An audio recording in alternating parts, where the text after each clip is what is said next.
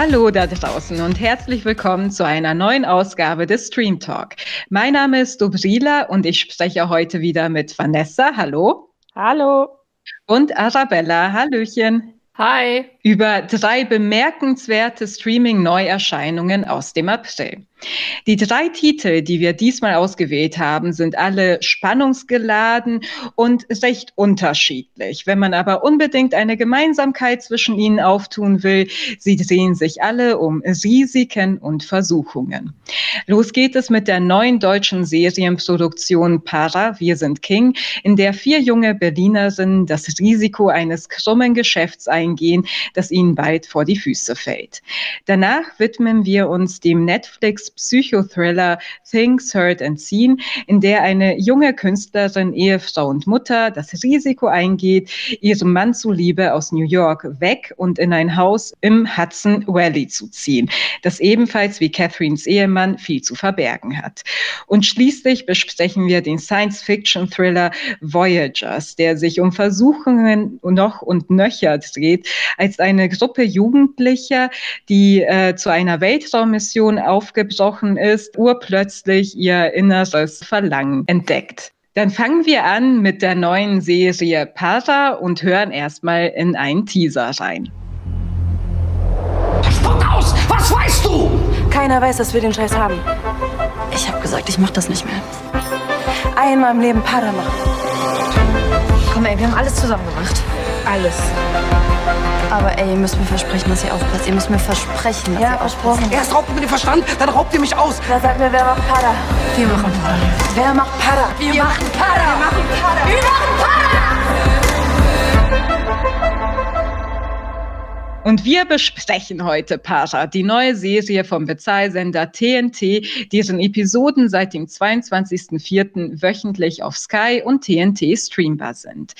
In sechs circa 40-minütigen Folgen erzählt Para von den vier jungen Freundinnen Hajra, Jazz, Fanta und Rassak.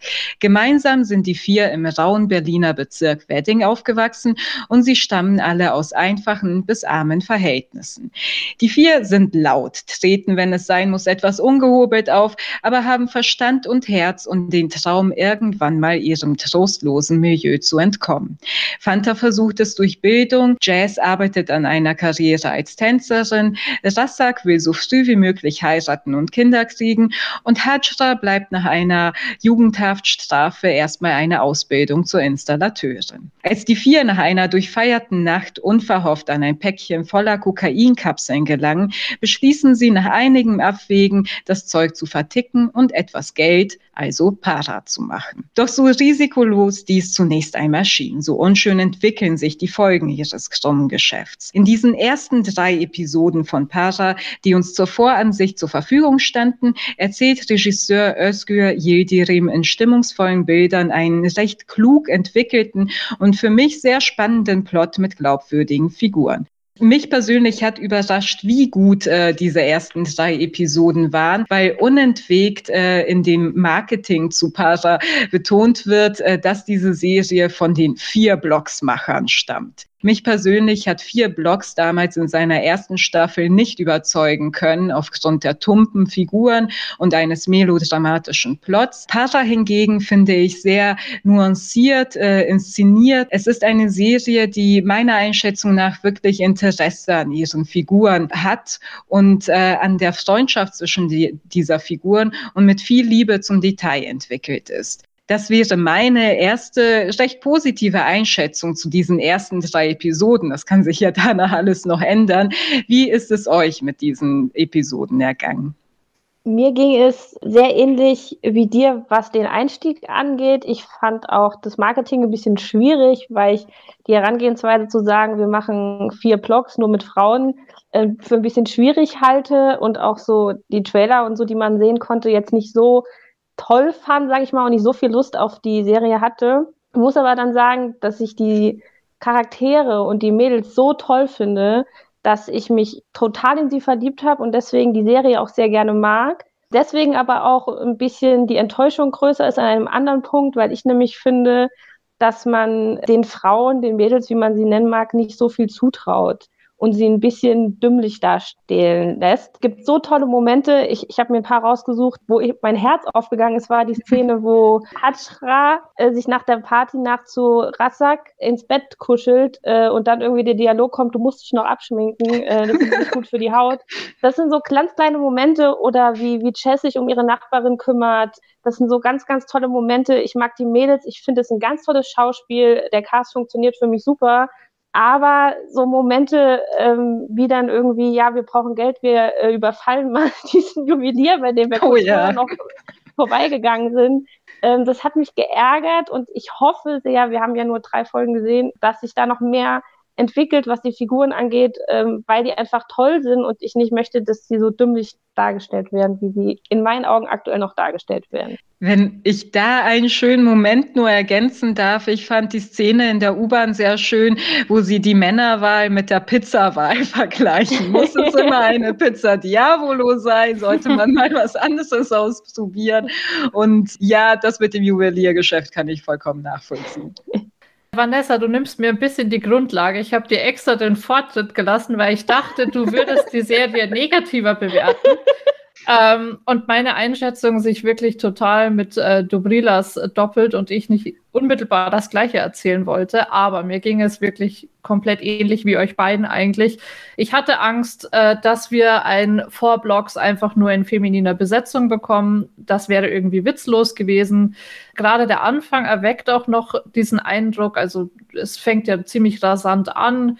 Die Mädels gehen in einen typischen Berliner Späti. Hajra wirft dem Besitzer eine Schnapsflasche ins Gesicht. Es gibt den harten Cut und man denkt, okay, wir werden von den Clans aus aus Neukölln nach Wedding zu den Gören katapultiert und das übersetzen wir so gut es eben geht. Genau das passiert eben nicht. Wie ihr schon gesagt habt, die Figuren sind wesentlich diverser.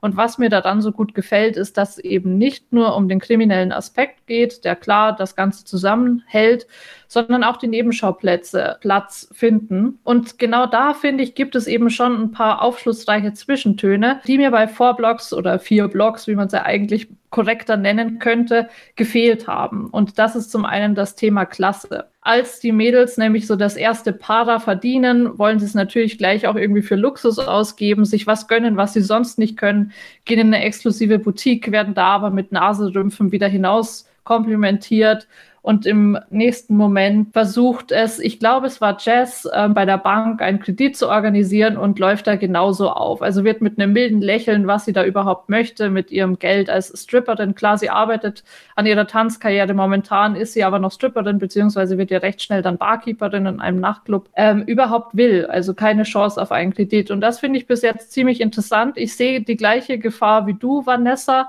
dass sie noch so ein bisschen ins allzu dümmliche gerückt werden könnten, denn ich habe auch Promo-Fotos gesehen, in dem sie in einem roten Cabrio sitzen und wenn wir uns an die letzte Folge in Sky Rojo und Mädels, die in kriminelle Machenschaften äh, verstrickt sind, kommen leider komischerweise absolut schlecht weg, was den Intelligenzquotienten angeht.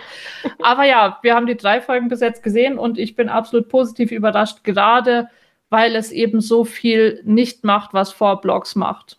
Mm. Ja. Zu dem Punkt, den du gerade meintest mit der Bank, da ist auch ein O-Ton, den ich mir notiert habe, ähm, wo sie dann rauskommen und sagen, ja, es war ja auch voll die dumme Idee, natürlich kriegen wir keinen Kredit. das fand ich so sympathisch, dass man denkt, ja, wie cool. Ähm, ich habe aber noch einen Punkt, äh, den ich mit euch besprechen will, weil ich glaube, da könnten wir anderer Meinung sein, äh, und das ist der Kalle, weil das ist nämlich für mich auch ein Negativbeispiel, dass man seine äh, Figur nicht ernst nimmt, weil der ist für mich viel zu überzogen. Ich weiß, dass der sehr geliebt wird. Ich habe das schon in mehreren Kritiken gelesen, aber für mich äh, nimmt der mich komplett raus aus der Story. Das ist äh, eine komödiantische Rolle, vor der man in meinen Augen keine Angst hat, äh, dass die was von einem will und dieser kleine tätowierte Klatzkopf, den man ihm da an die Seite stellt, äh, hilft da auch nicht. Also, also krassen äh, ja. Tanten wie diesen vier, das hat mich komplett rausgeholt. Aber wie fandet ihr Kalle? Ich muss sagen, ähm, ich war auch sehr überrascht über die Figur.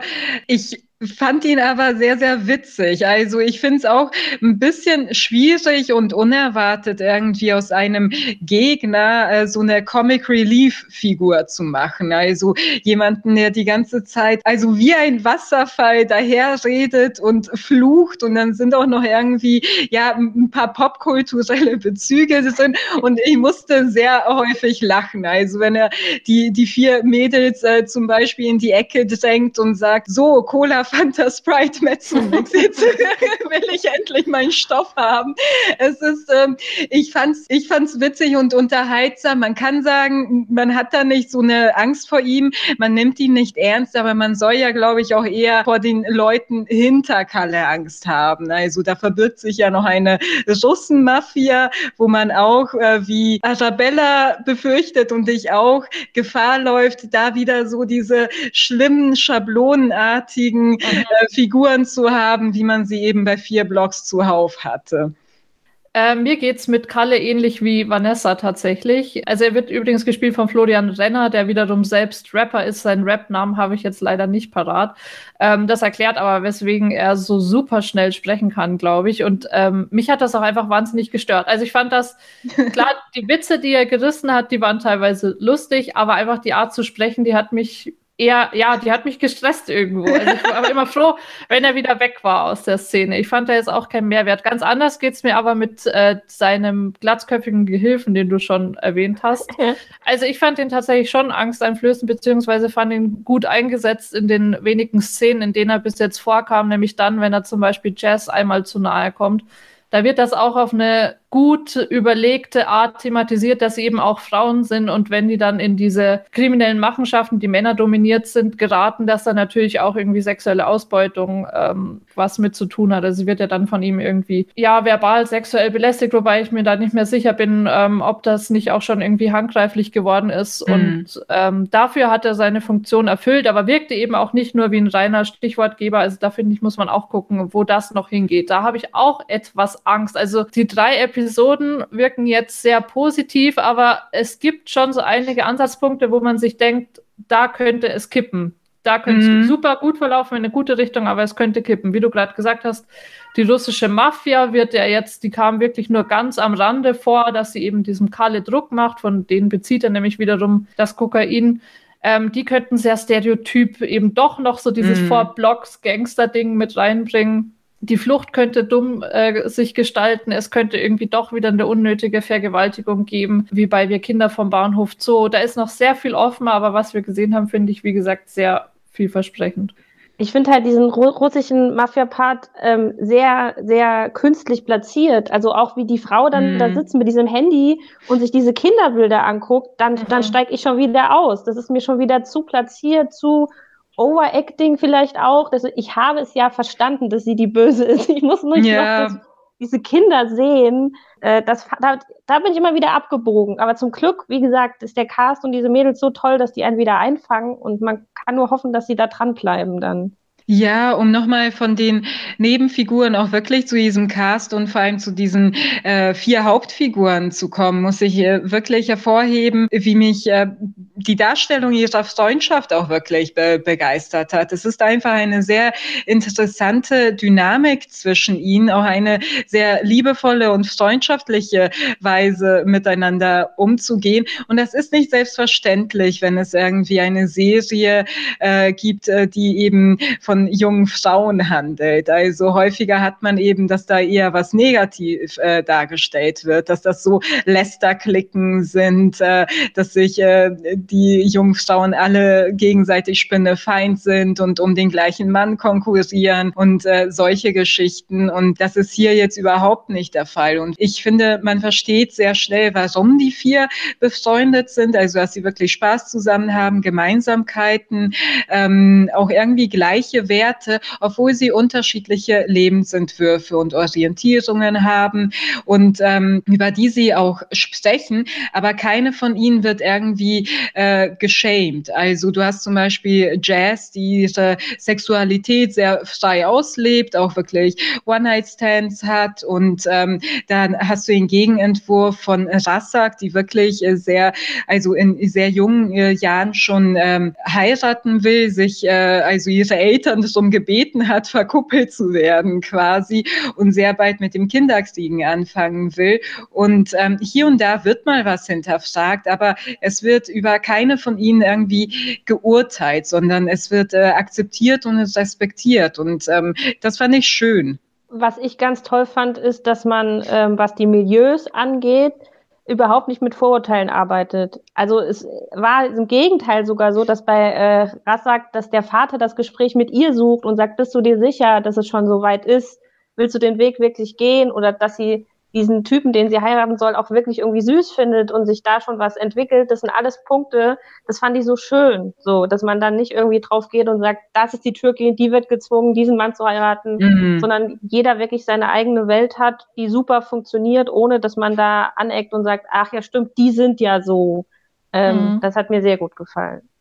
Genau, was ähm, vielleicht auch nochmal interessant zu erwähnen ist, ist auch, ähm, dass der Sprachstil der Mädchen, finde ich, äh, sehr authentisch dargestellt wurde. Also wer irgendwie in Berlin manchmal unterwegs ist und irgendwie so Teenager sprechen hört und so, weiß natürlich, dass sie nicht immer politisch äh, korrekt äh, sich äh, ausdrücken. Also das hat man eben bei den vier Mädchen auch, dass sie äh, bei sexistisch sexistisch und ableistisch äh, daherfluchen. Aber ich finde, es trägt eher dazu bei, sie authentisch und äh, dieses Milieu authentisch darzustellen. Und sie wirken dadurch äh, dennoch nicht bösartig, sondern äh, bleiben sympathisch, weil sie eben auch mehr können, als äh, so gossig äh, daherzureden. Absolut. Das ist auch ein seltenes Glück, dass das mal gelingt. Das geht eigentlich in den allermeisten Fällen. aber genau weil du das sagst, ich habe mich an einem Punkt äh, dabei gestoßen bei Jazz. Ich habe mich sowieso am meisten bei Jazz gestoßen. Ähm, aber als die, ähm, den Namen habe ich nicht, Hatschka, ähm, diese Einladung bekommt zum Vorstellungsgespräch, da sagt Chess irgendwie, ja, dann sind die wenigstens nicht schwul da, weil das irgendwie äh, Installateure sind. Und da war wieder so ein Punkt, wo ich dachte, stell die doch nicht so dumm dar. Also auch wenn die vielleicht eine andere Sprache haben in in, in Berlin, wo die da leben, das ist einfach nur ein dummer Satz. Und da, das waren so kleine Sachen, die ich bei Chess öfter mal hatte, wo ich dachte, oh, lass die schlauer sein. ich will die bei, auch mögen. So. Bei Jazz hatte ich das Problem und da habe ich kurz die Serie nicht verstanden. Sie lernen ja zwischendurch eine junge Frau aus äh, dem Grunewald kennen, also aus sehr wohlhabendem Hause und äh, besuchen die dann zwischendurch. Und äh, Jazz wundert sich darüber, dass diese junge Frau als Influencerin Geld verdient, als hätte sie noch nie vom Instagram-Influencertum gehört. Also das fand ich ein bisschen seltsam.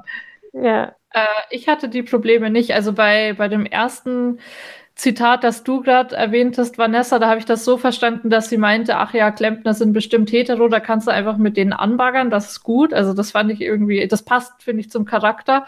Und das zweite, ja, sie hat es halt nicht so mitbekommen. Dass, aber sie hat ja auch wirklich sehr viel Geld damit gemacht und ich glaube, da übertreibt die Serie mhm. wahrscheinlich auch ein bisschen, also in welchem Umfang sie da Geld macht, beziehungsweise kann man es vielleicht auch gar nicht so genau trennen, weil wie du sagst, sie ist ohnehin reich und was davon jetzt bitte Instagram Money ist und was von ihren reichen Eltern, das ist auch nicht so leicht zu trennen. Ja, allerdings. Ja, das äh, wäre es vielleicht auch erstmal für ähm, Para. Also ich finde nach den ersten drei Episoden auf jeden Fall empfehlenswert. Nicht wütend werden, wenn die nächsten drei ähm, vielleicht doch nicht so toll sind. Wir hoffen natürlich, dass es äh, beibehält. Habt ihr noch äh, ein finales Fazit zu Para? Fazit, Same. ich, genau, ich würde auf jeden Fall empfehlen, reinzugucken, weil es vielleicht, wenn man denselben Eindruck bei den Trailern und Co. hatte wie wir, äh, trotzdem reinschauen, weil das lohnt sich. Ja. Alles klar. Dann machen wir weiter mit Things Heard and Seen, den uns Arabella vorstellen wird. Aber zunächst einmal hören wir kurz rein. Ich bin neu in der Stadt und möchte etwas über die älteren Häuser in der Gegend rausfinden. Ich kenne hier oben niemanden. Das hat sich jetzt geändert. Meine Frau weiß nicht, was hier passiert ist. Ich halte es für besser, wenn wir es dabei belassen. Alles hier auf Erden hat ein Gegenstück im Reich des Spirituellen. Wir sind so unbedeutend. Ich würde sagen, dass der Tod erst der Anfang ist. Meine Frau ist die Gläubige in unserer Familie. Sie wollen garantiert nicht, dass meine Frau von dem ganzen Zeug anfängt. Wovon Catherine nicht erfahren soll, ist die Geschichte des Hauses, in das die beiden im Frühjahr 1980 ziehen.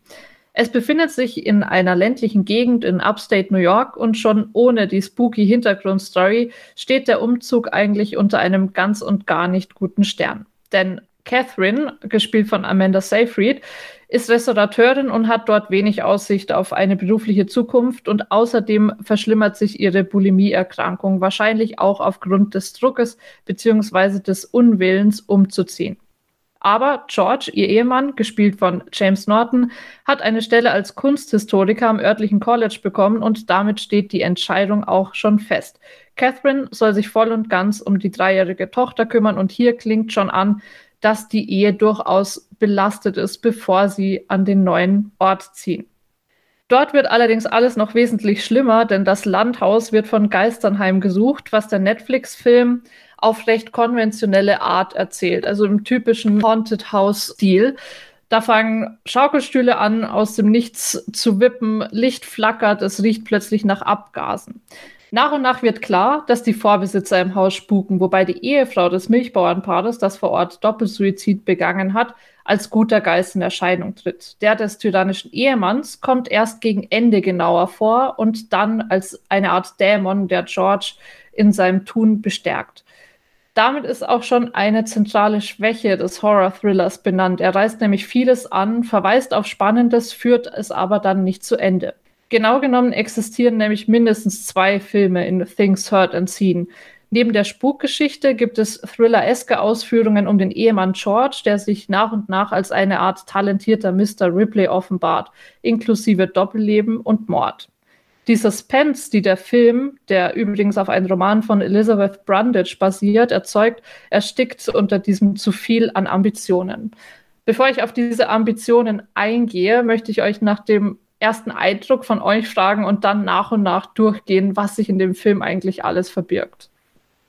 Also ich würde sehr gern daran anschließen, was du schon gesagt hast, Arabella, dass sich in diesem Film mehr als ein Film verbirgt. Das ist wirklich so eine Art Überraschungsei.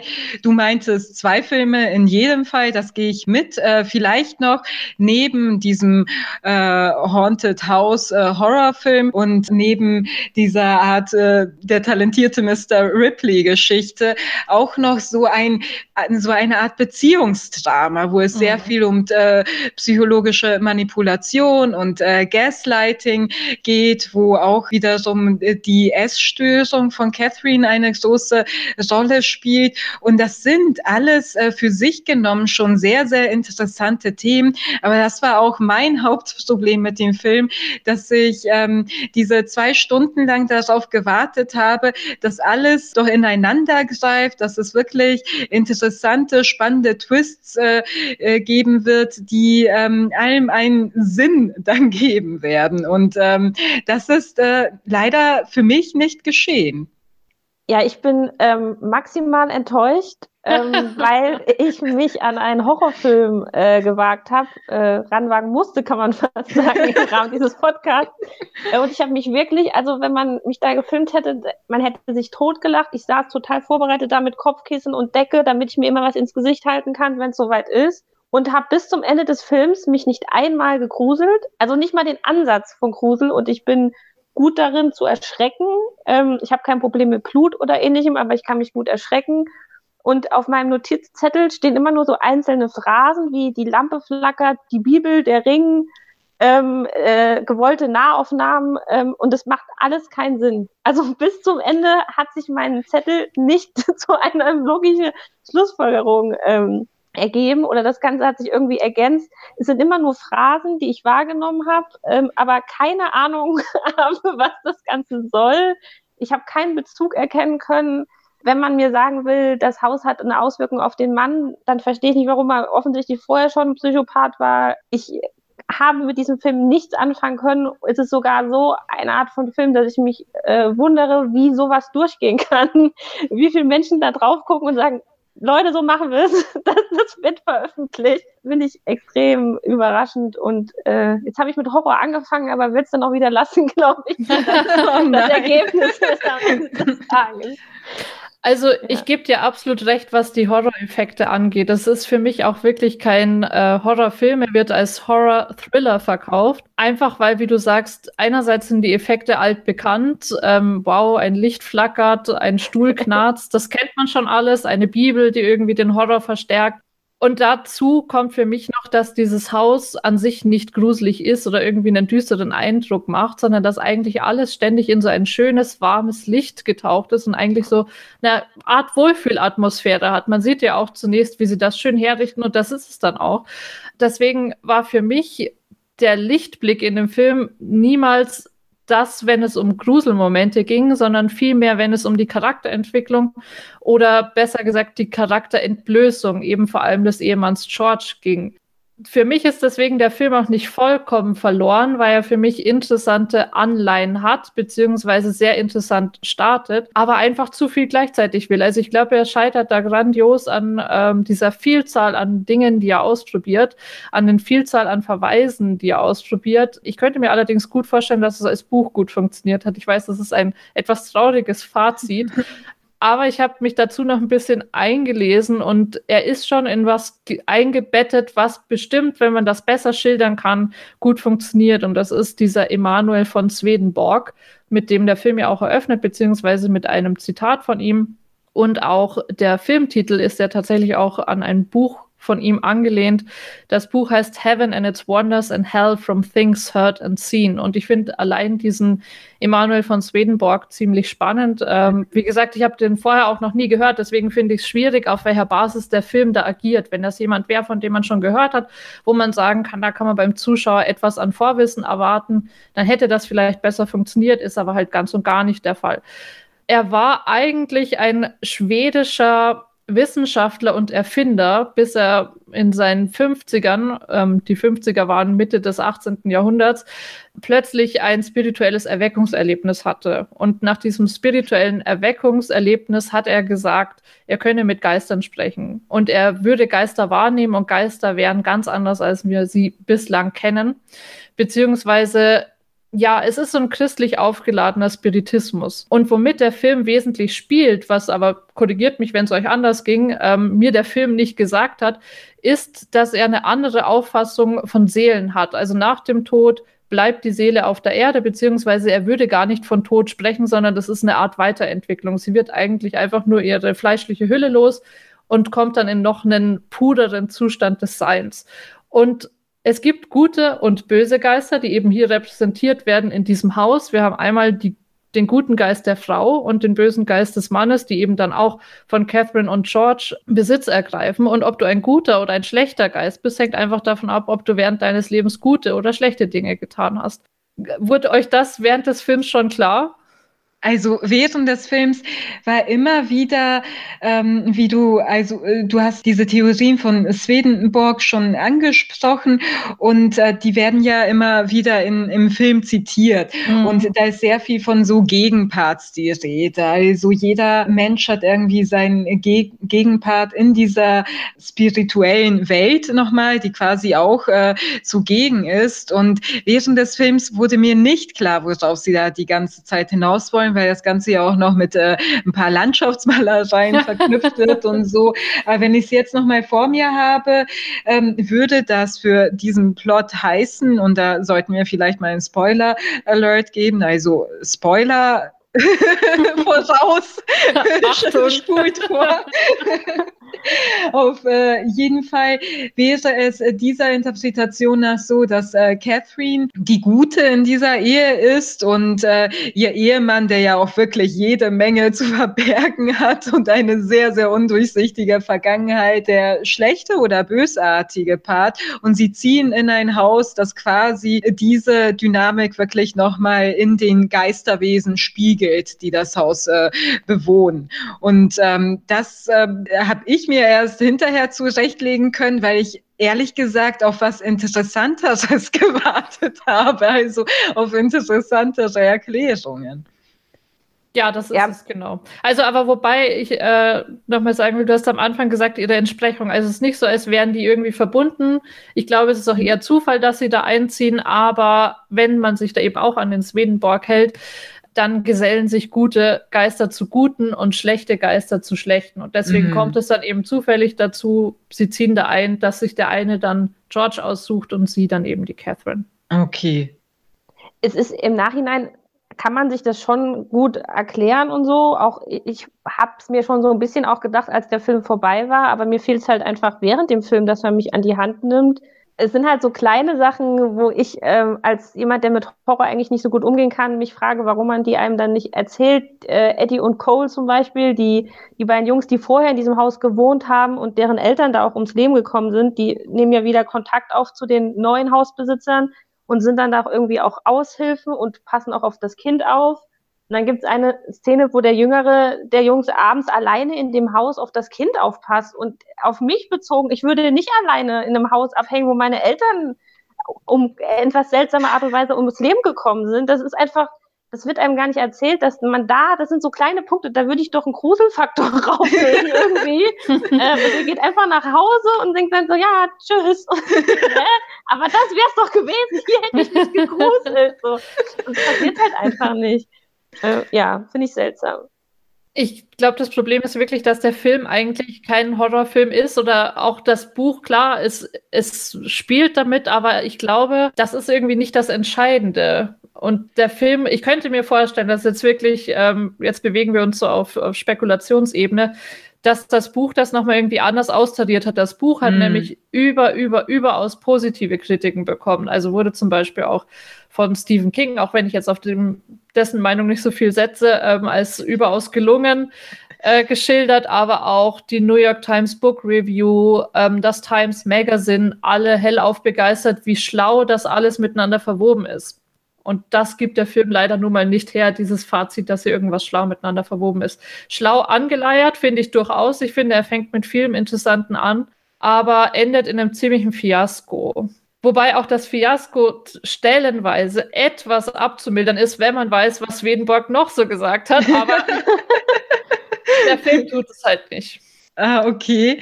Ähm, genau, das Ende wäre nämlich noch ein weiterer Faktor, der einfach super enttäuschend ist. Man kann natürlich sagen, okay, ich habe auf Twists gewartet, die nicht äh, so wirklich kamen und jetzt nicht das Ganze irgendwie komplexer und äh, aufschlussreicher ähm, gemacht haben. Aber gut, vielleicht gibt es ja ein interessantes Ende. Und wie du schon sagst, Arabella, es ist eher so ein Fiasko, es ist ziemlich niederschmetternd und ähm, selbst in der Nacherläuterung, die der Film dann auch nochmal wagt, also es gibt quasi nach dem Ende noch ein Ende. Wir haben es hier ja auch mit mehr als einem Film zu tun, nur gerecht.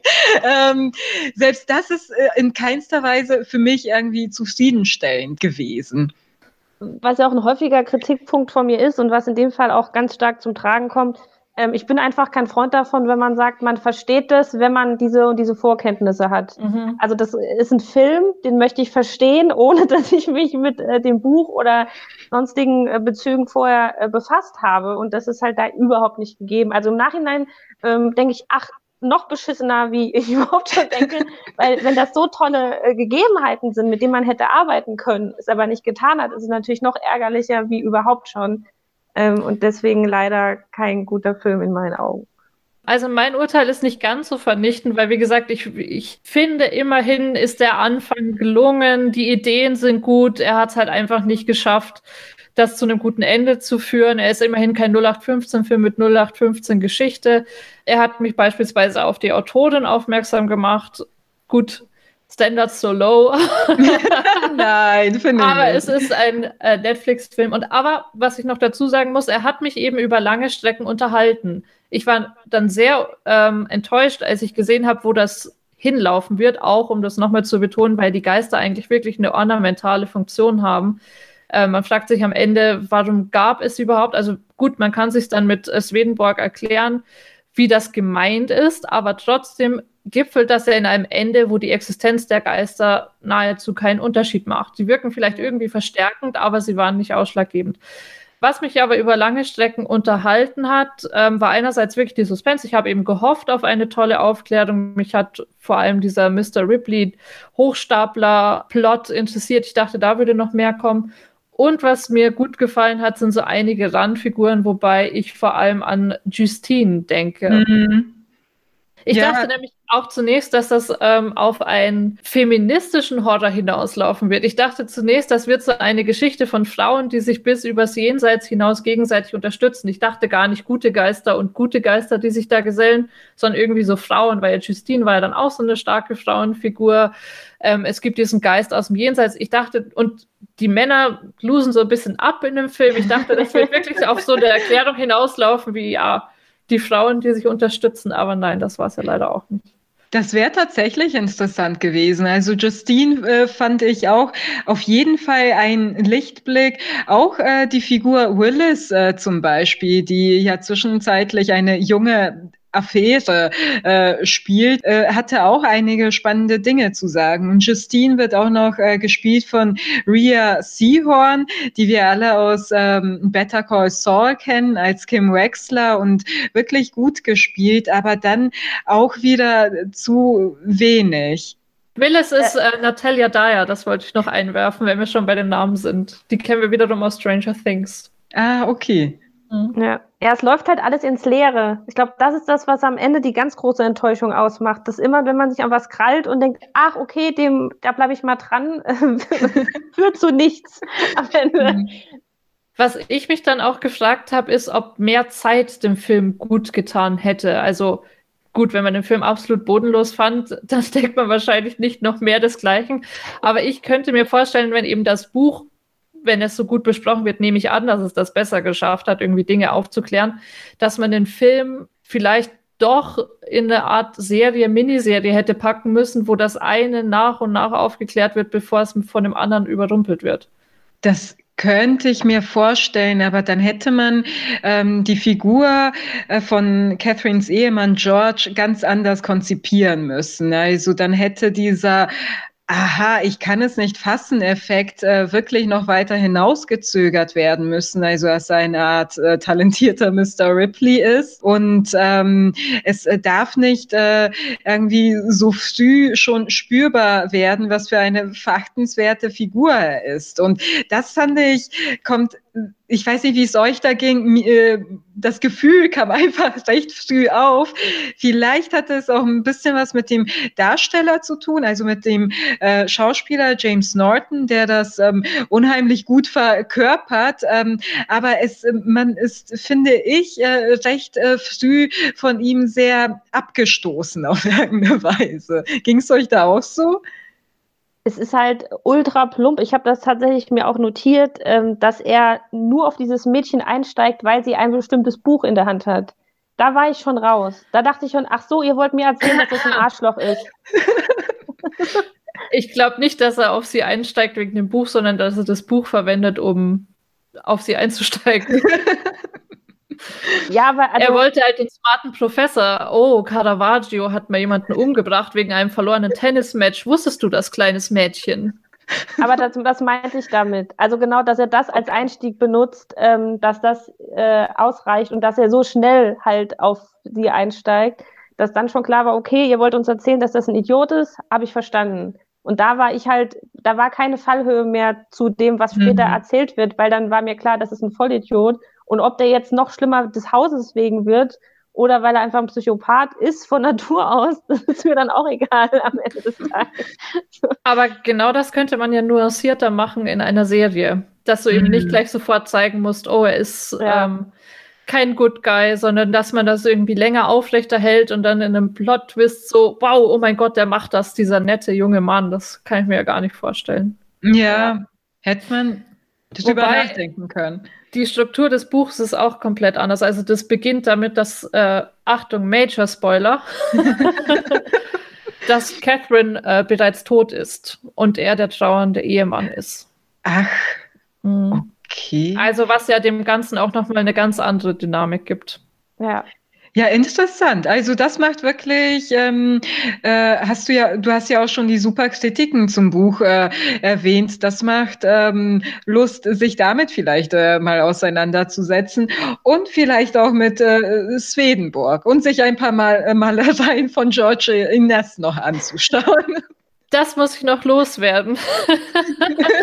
ähm, Swedenborg ist nämlich auch nicht einfach irgendwer. Also er ist heute total vergessen. Ähm, wahrscheinlich beachtet man ihn auch nicht mehr, eben weil er ein Mystiker ist und weil unsere rationale Zeit in Klammern zu Recht äh, damit auch nichts mehr anfangen kann. Aber er hat sehr viele Leute inspiriert und wurde auch von seinen Zeitgenossen ernst genommen, äh, wenn auch teilweise abgelehnt. Immanuel Kant hat äh, anonym eine Schrift gegen ihn verfasst, nachdem er zuerst ein Anhänger von ihm war und sich dann immer mehr den Eindruck ähm, gewonnen hatte, dass er eben doch irgendwie ein Scharlatan sein könnte. Auf der anderen Seite sind wahnsinnig viele Philosophen, Psychologen und Schriftsteller von ihm inspiriert. Also der Faust endet mit einem Zitat von Swedenborg beispielsweise. Bis Heinrich Heine haben sich Leute von ihm inspiriert gefühlt. Ähm, Karl Gustav Jung ist äh, von ihm inspiriert. Es gibt eine ganze Liste an Namen. Und das spricht halt irgendwie schon auch dafür, dass es da ein gewisses Potenzial gibt. Was ich mir bei Swedenborg denke, ist, es ist interessant, wenn man sich da ein bisschen einliest. Das Problem ist, dass er Wahrheitsanspruch erhebt. Wenn es mhm. als po etwas Poetisches gedacht wäre, etwas Lyrisches, dann fände ich das sehr, sehr schön. Wenn es eben was ähm, religiös motiviertes ist, dann eben nicht mehr. Ich glaube, damit sind wir dann auch schon am Ende ähm, unserer Diskussion zu Things Heard and Seen. Wollte noch ein abschließendes Fazit ziehen. Ob findet ihr, es lohnt sich für jemanden in diesen Film reinzuschauen oder würdet ihr auf jeden Fall empfehlen, ihn zu überspringen? Ich würde empfehlen, wenn man nicht so viel Zeit hat, äh, die Zeit einfach in einen anderen Film zu investieren. Er ist jetzt äh, ist nicht das Schlechteste, was man jemals gesehen haben wird, keine Sorge, aber ähm, er lohnt sich, finde ich, nicht so wirklich ich würde mich halt fragen, warum mache ich ihn an? Äh, will ich einen Thriller sehen? Will ich Horror sehen? Nichts von dem kriegt man so richtig. Also würde ich es am Ende einfach lassen, ihn anzugucken. Ja.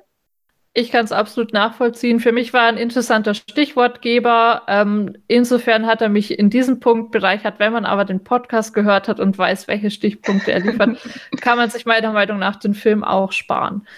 Dann würde ich sagen, machen wir weiter mit ähm, dem Sci-Fi-Thriller Voyagers, den uns Vanessa vorstellen wird. Und wie gehabt, zuerst der Trailer.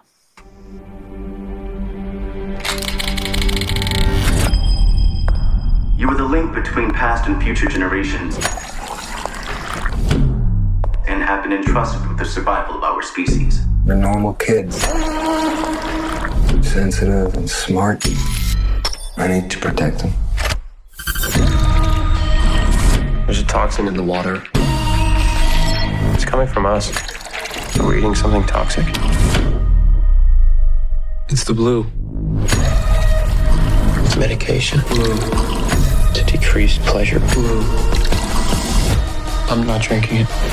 What does it feel like to feel something? Voyagers ist ein Sci-Fi-Thriller, der zum größten Teil im Weltall spielt. zwei größten Schauspielernamen, die man da nennen könnte, sind äh, Colin Farrell und Lily Rose Depp. Das Drehbuch stammt von Niall Berger, der hat ähm, Regie geführt und auch mitproduziert.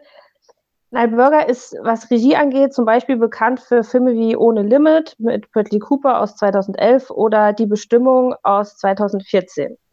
Und wie es auch schon bei Ohne Limit oder die Bestimmung der Fall war, ist die grundsätzliche Idee der Story, Menschen unter bestimmten außergewöhnlichen Bedingungen zu beobachten, wie sie da funktionieren, sehr interessant, aber bei der Umsetzung der Idee holpert es dann und im Falle von The Voyagers holpert es für mich ganz besonders. Der Film hat mich grundsätzlich sehr interessiert, weil er auf dem Papier mir als Fan von Sci-Fi und Zukunftsszenarien sehr gefällt und eigentlich genau meinem Geschmack entspricht.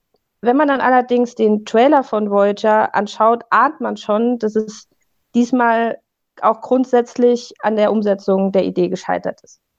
Ganz kurz zum Plot. Der Film dauert eine Stunde 50 Minuten. In der ersten Viertelstunde werden wir super an die Problematik herangeführt. Wir haben das Jahr 2036, die Erde geht langsam vor die Hunde und man entdeckt einen neuen Planeten, der wohl bewohnbar wäre. Also kommt man auf die Idee, 30 Kinder in Anführungszeichen zu züchten, um diese auf eine Reise, die insgesamt 86 Jahre dauern soll, zu schicken und diesen neuen Planeten äh, zu bewohnen und ihn dafür für die nachkommenden Generationen bewohnbar zu machen. Wir sehen also die Züchtung dieser Kinder, erleben, wie sie in den ersten Jahren vollkommen isoliert großgezogen werden und erfahren alles über diese Mission. In dem Moment, als sich Colin Farrell in seiner Rolle als Switcher dazu bereit erklärt, mit den Kindern mitzureisen, beginnen allerdings die Logikfehler. Mit dem Beginn der restlichen eine Stunde 35 Minuten machen wir einen Zeitsprung von zehn Jahren und sehen die pubertierenden Kinder alleine auf der Raumstation in Richtung neuen Planeten, nur betreut von Richard. Dann passiert schließlich, was eben passieren muss. Die Kinder beginnen, die Bedeutung ihrer Existenz in Frage zu stellen und entdecken, dass der blaue Saft, den sie nach jedem Essen einnehmen, nicht ihrer Verdauung hilft, sondern ihre Hormone unterdrückt. Als die ersten Jugendlichen beginnen, den blauen Saft abzusetzen und Richard bei einer Reparatur des Schiffs auf mysteriöse Weise ums Leben kommt, bekommt man die restlichen, jetzt sagen wir mal eine Stunde 30, nur noch einen sehr platten, langweiligen Plot mit eben solchen Dialogen zu sehen der offenbar nur das einzige Ziel des Films verfolgt, nämlich horny Teenager im Weltall zu beobachten. Wie ihr hört, mich hat Voyagers sehr enttäuscht. Wie hat euch der Film gefallen? Mir hat er nicht so gut gefallen, aber vielleicht aus etwas anderen Gründen. Also ich finde, dass ab Minute eins der Film sehr viele Assoziationen geweckt hat an andere Sci-Fi-Thriller, beispielsweise an Christopher Nolans Interstellar, aber auch an Passengers mit äh, Jennifer Lawrence. Ähm, da gab es also schon mal ziemlich viele Anleihen. Was mich dann erstmal überzeugt hat, dem noch eine Chance zu geben, war der Twist, eben diese jugendliche Crew, ähm, wie du sie genannt hast, die dann ins Weltall fliegt.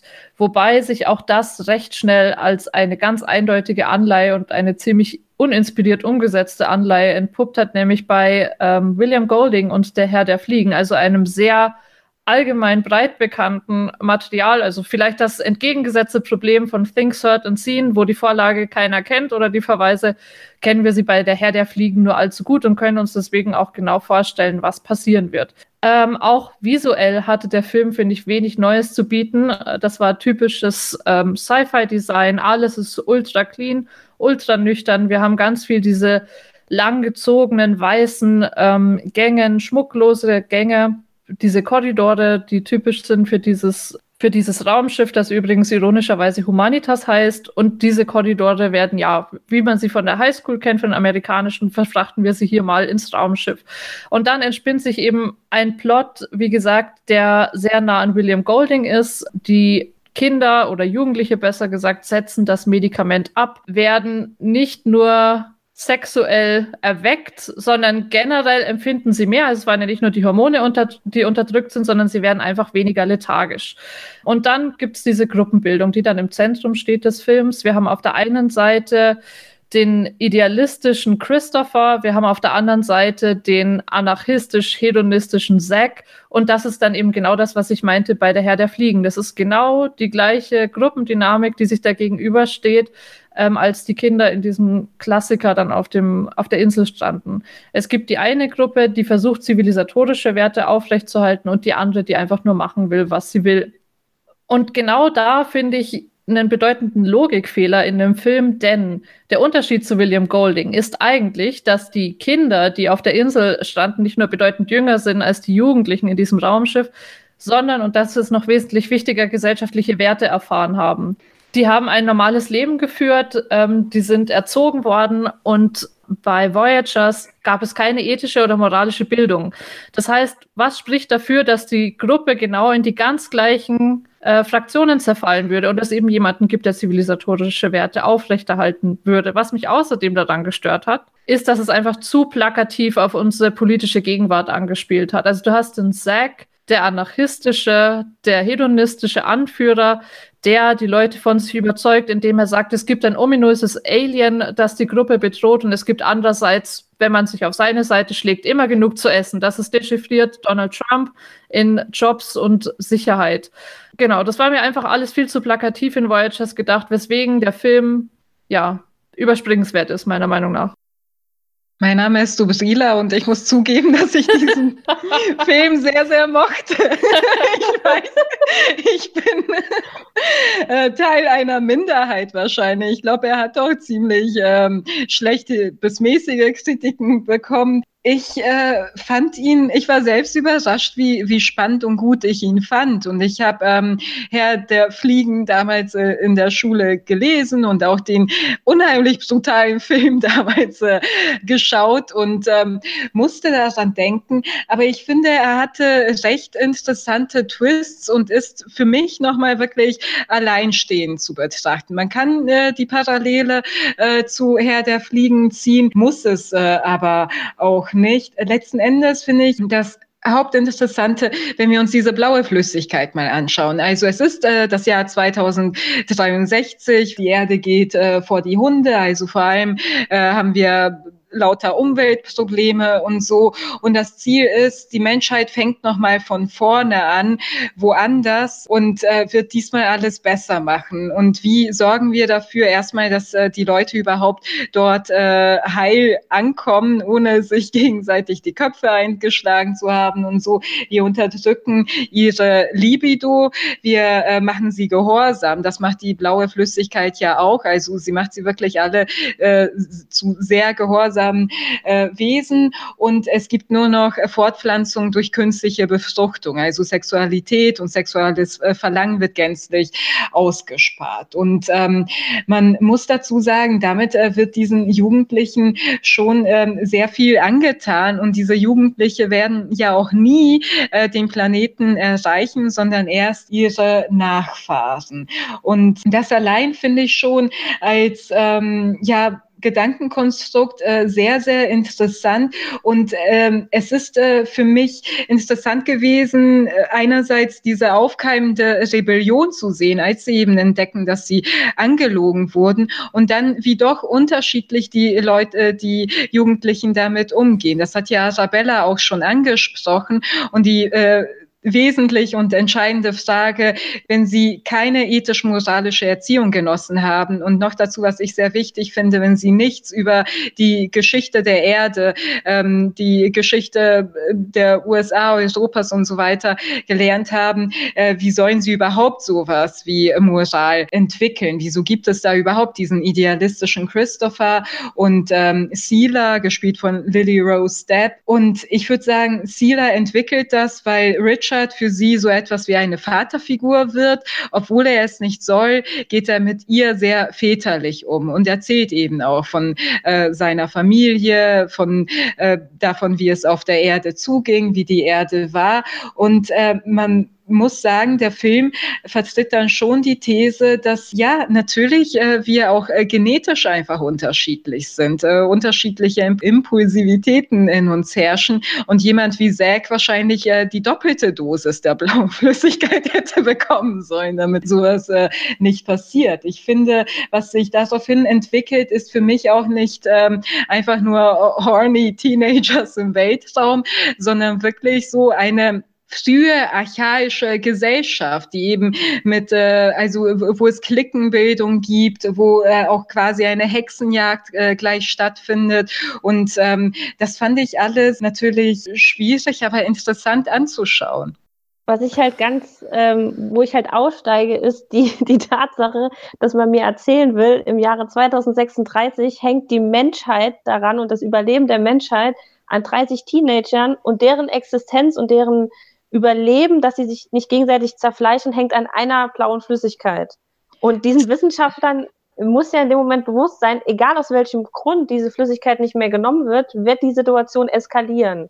Weil die, die haben ja anscheinend das Problem im Hinterkopf. Ähm, wir müssen die, die Hormone und die Gefühle äh, unterdrücken, wir müssen diese Kinder stillstellen, sonst entwickeln die bestimmte Gefühle, bestimmte Dränge, die da oben zum Problem werden können. Aber sie geben ihnen, und deswegen meinte ich mit, als äh, Richard sich selber dazu entschließen, mitzukommen, theoretisch wären diese Kinder alleine im Weltraum 86 Jahre zu diesem neuen Planeten geflogen und die einzige Hoffnung, dass sie sich nicht gegenseitig zerfleischen, ist dieses blaue Getränk.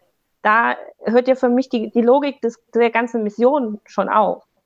Das war auch ein Punkt, der mich gestört hat. Ähm, vielleicht nicht ganz so hart ausgedrückt, aber ich dachte mir schon auch, das ist zu einfach gedacht. Also Warum sollten sie überhaupt den Grund haben, ihnen diese Flüssigkeit zu geben? Das war eigentlich mein Hauptproblem. Sie sollen sich ja fortpflanzen. Klar, sie wollten das künstlich regeln, aber warum sollte das nicht an Bord irgendwie anders möglich sein? Warum muss man sie überhaupt ihrer Gefühle entziehen? Das war mir irgendwie zu stereotyp und Stereotyp ist etwas, ähm, was generell bei Voyagers ein Problem war. Ich würde ihn irgendwo dazwischen verorten. Also nicht unbedingt nur horny Teenagers und auch nicht das, äh, diese detaillierte Studie, die du eher darin siehst, Dubrilla, sondern was mir aufgestoßen hat, ist, dass es eben dieses ganz klassische Bös gegen Gut gab.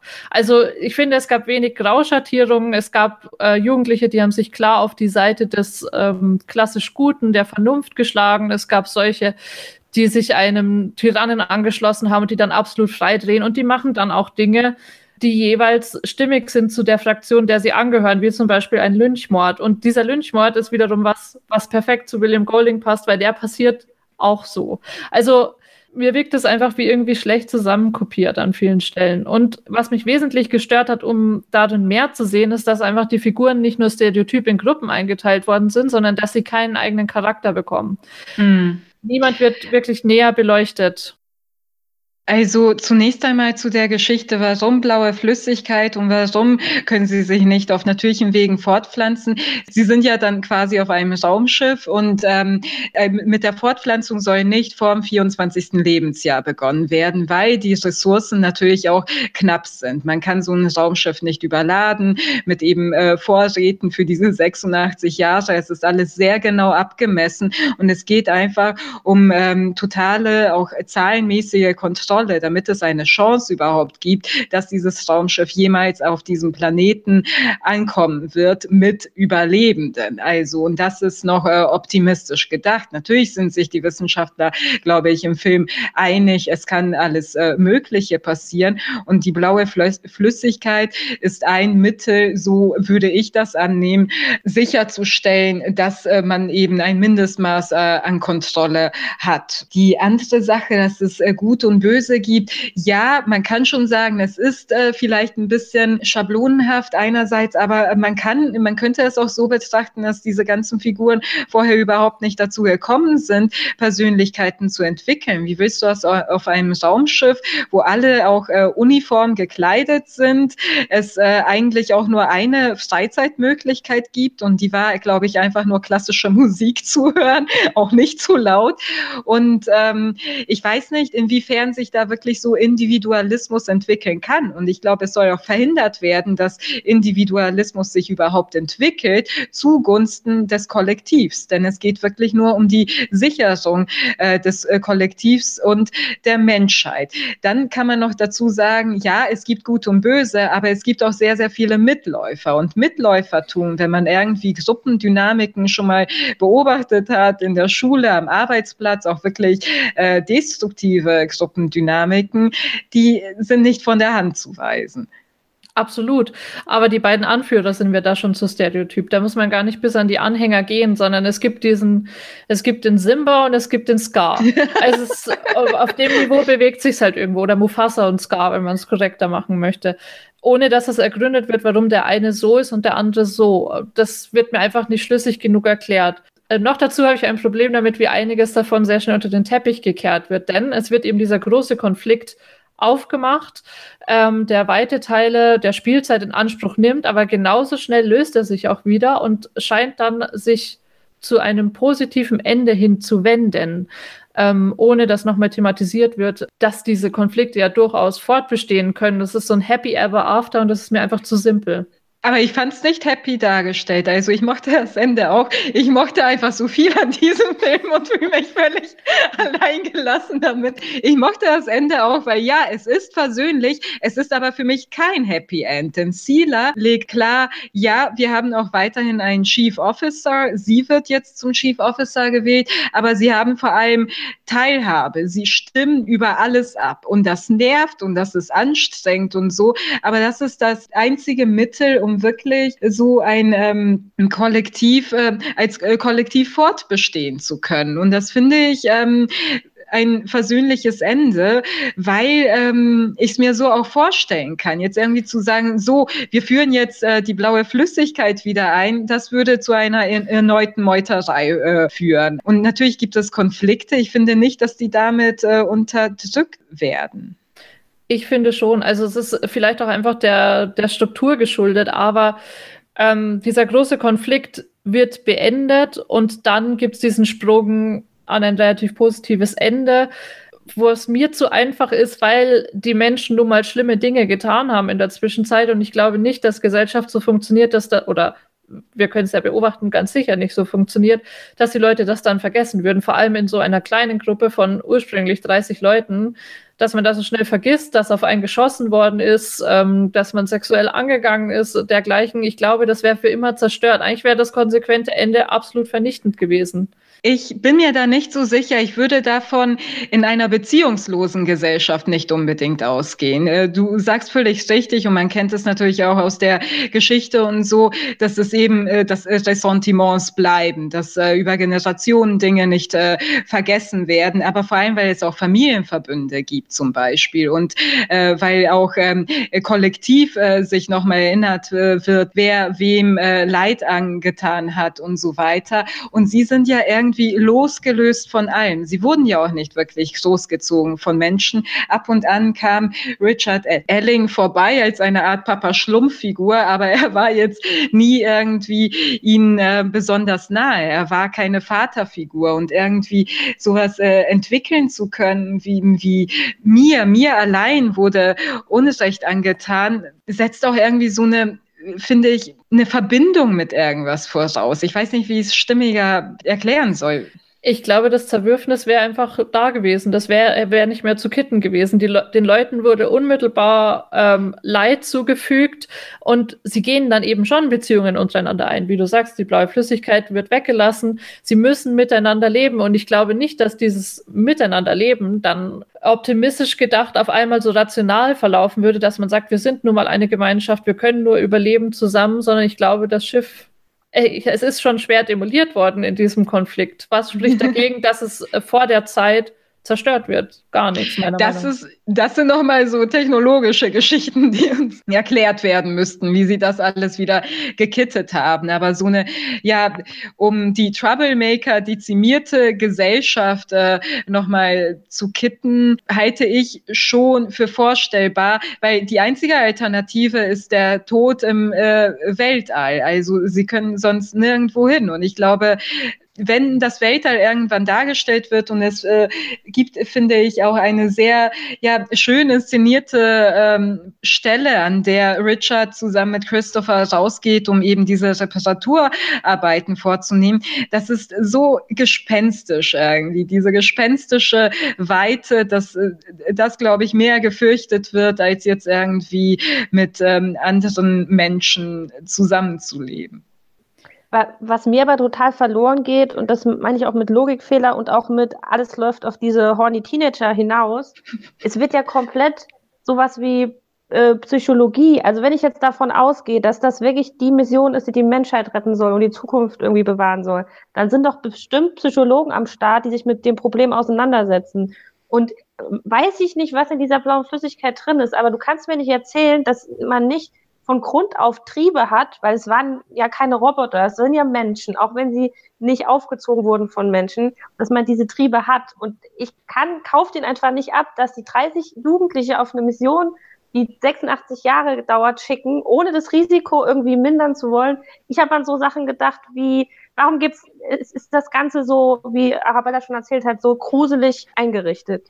Warum gibt es da nicht hellere Farben? Warum probiert man nicht irgendwie die Stimmung aufzuheben, als es ist immer nur düster, es ist immer nur gruselig, das Essen ist immer nur eklig. Ähm, natürlich, mein, in meinen Augen würde da jeder abdriften. Aber weil sie es nicht müssen und weil sie es nicht wollen letzten Endes, weil Glück, äh, Glück sollen sie ja nicht empfinden. Sie sollen auch nicht todtraurig sein, sondern es soll hier schön auf Sparflamme gehalten werden, dass ja nichts Unvorhergesehenes passiert. So habe ich es verstanden. Aber vielleicht wäre es eben sogar strategisch klüger gewesen, da mal ein Makramee irgendwo hinzuhängen oder so.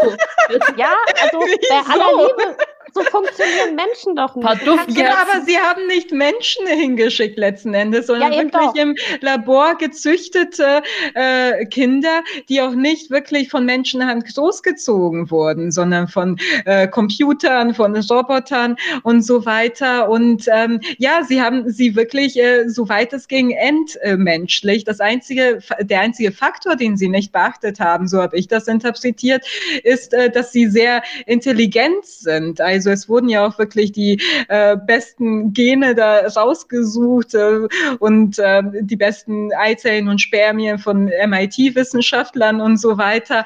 Und äh, dass, ähm, dass sie da nicht äh, drauf kommen würden, wie sie hintergangen werden, das war der Fehler für mich. Okay, du Brilla, dann erklär mir nochmal.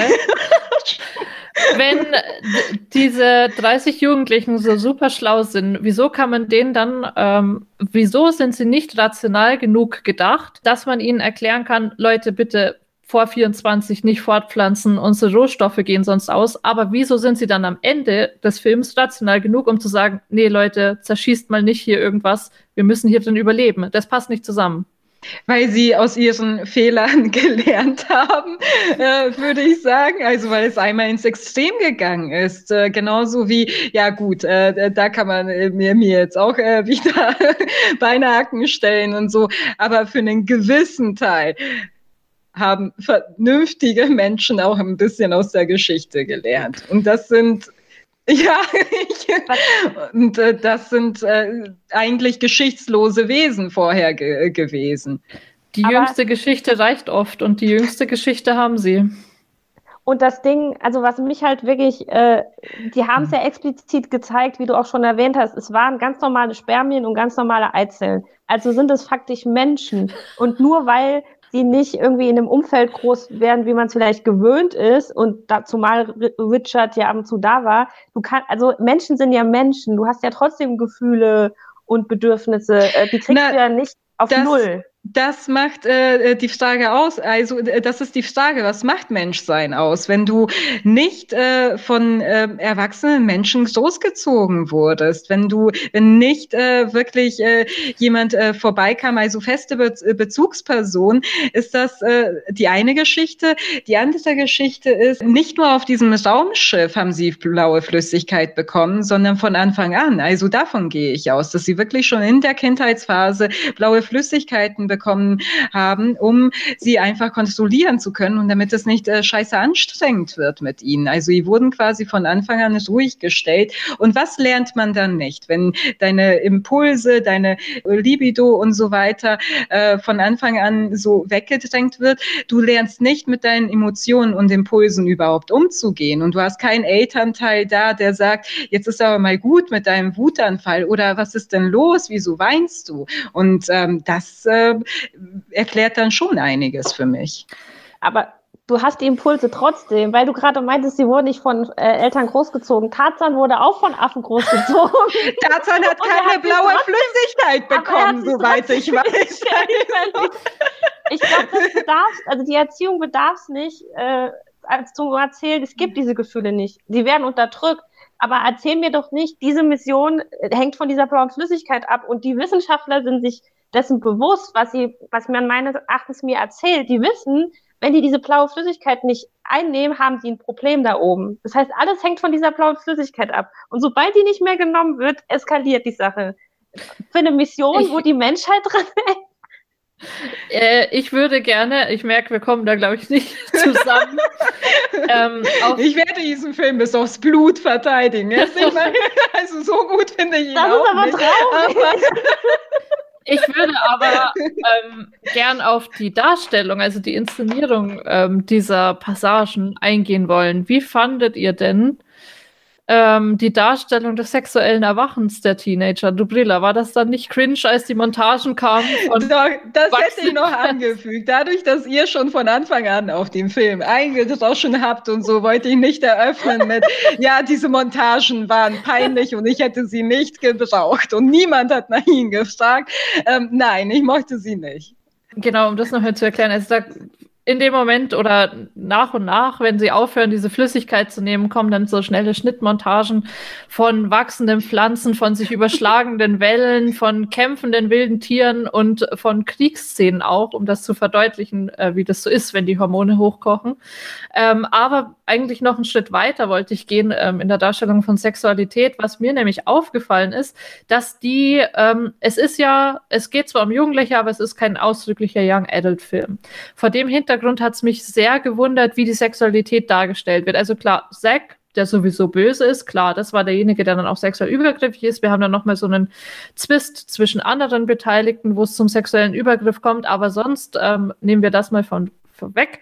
Wenn man auf die eingewilligten Sexualakte eingeht, dann sind die auch sehr zahm dargestellt. Ich finde, das zahme Darstellen ist generell ein Problem von Voyagers.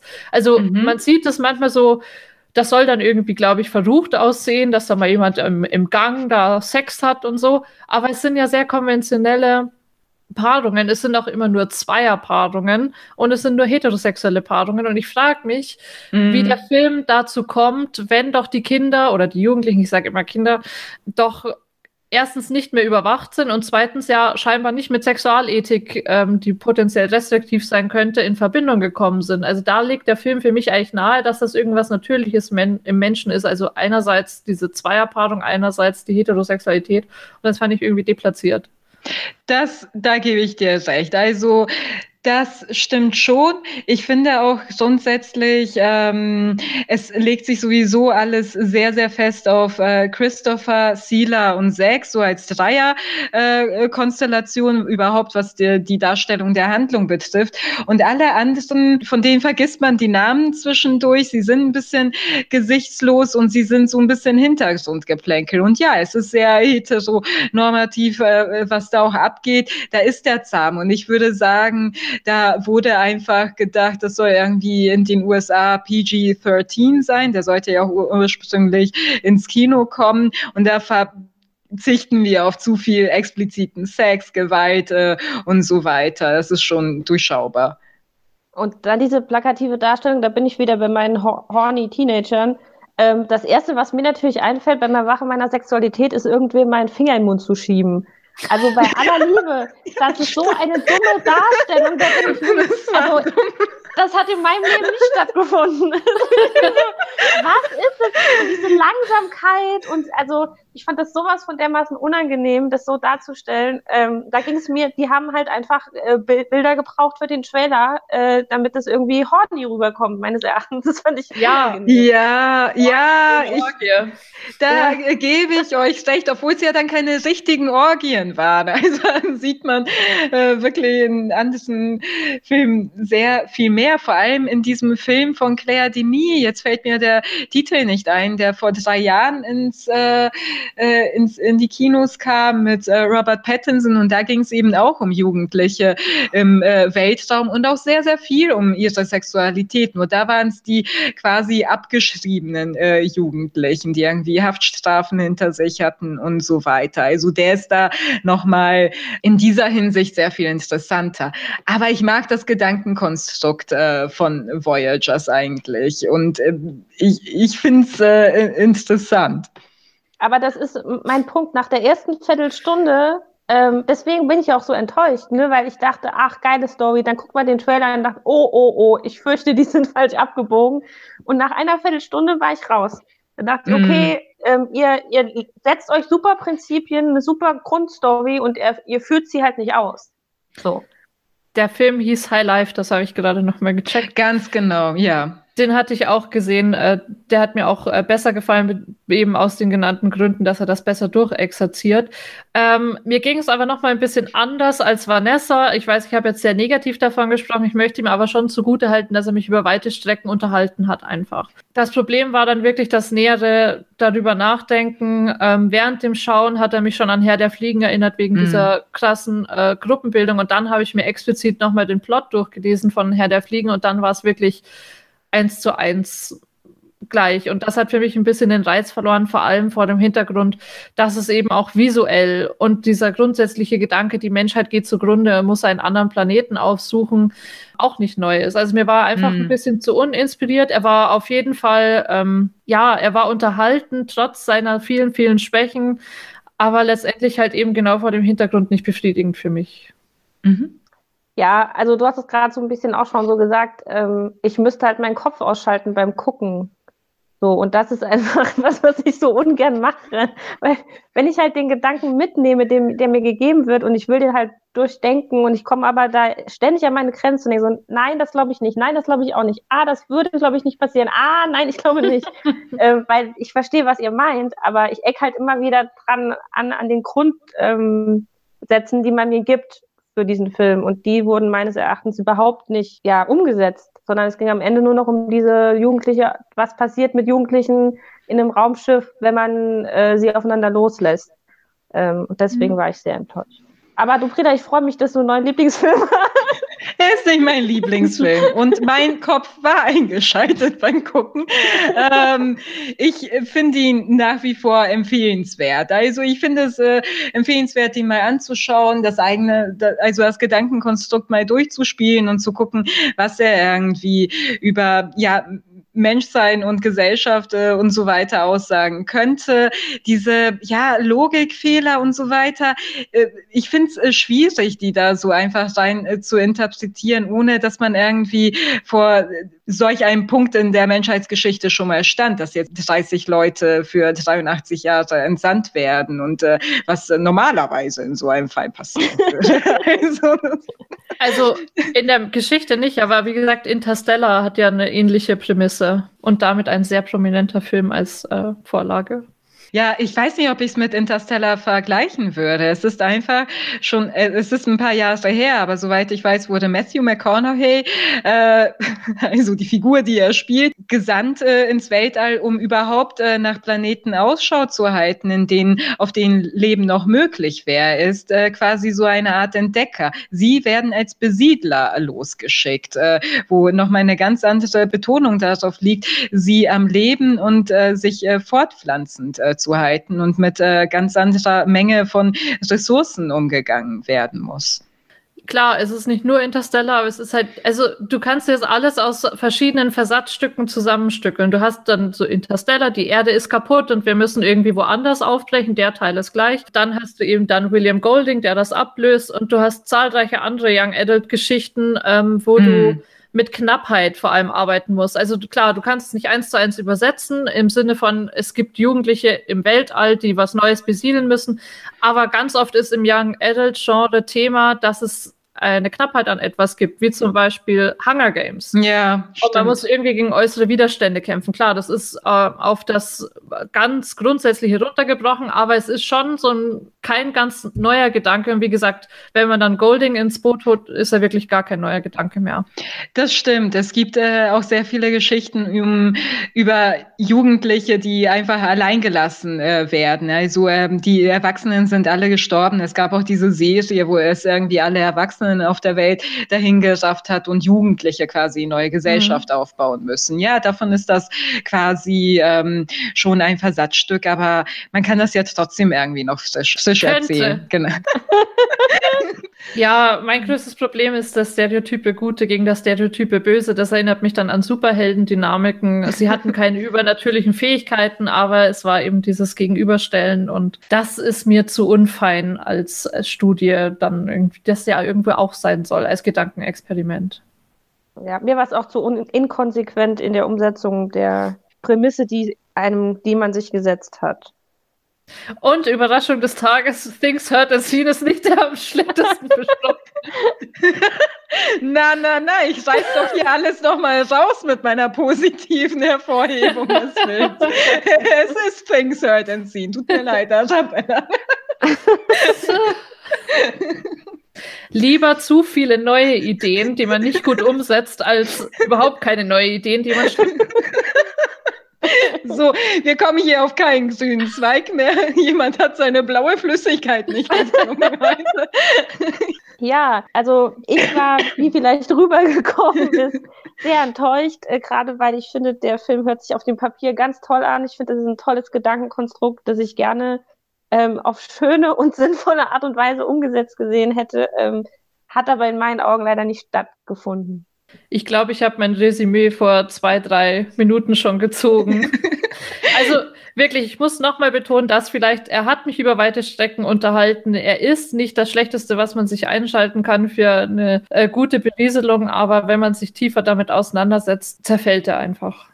Genau, und ich habe auch schon meine Meinung kundgetan und möchte alle Hörer und Hörerinnen. Ich möchte hoffen, dass äh, diejenigen, die den Film mögen, sich getröstet fühlen. Wir sind eine Minderheit, aber es gibt euch. ja, so viel kann man sagen. Alles klar.